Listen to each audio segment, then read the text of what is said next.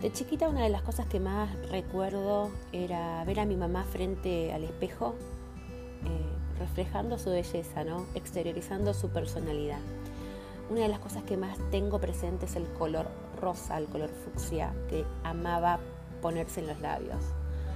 Grandes delineados, pelo muy tirante, se lo levantaba muy muy tirante y batido, pero más recuerdo el labial.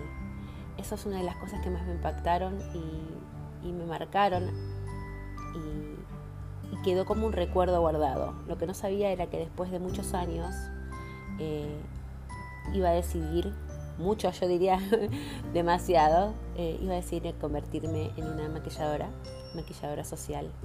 Y hoy por hoy una de las cosas que más amo es reflejar la personalidad de cada persona en el maquillaje. Así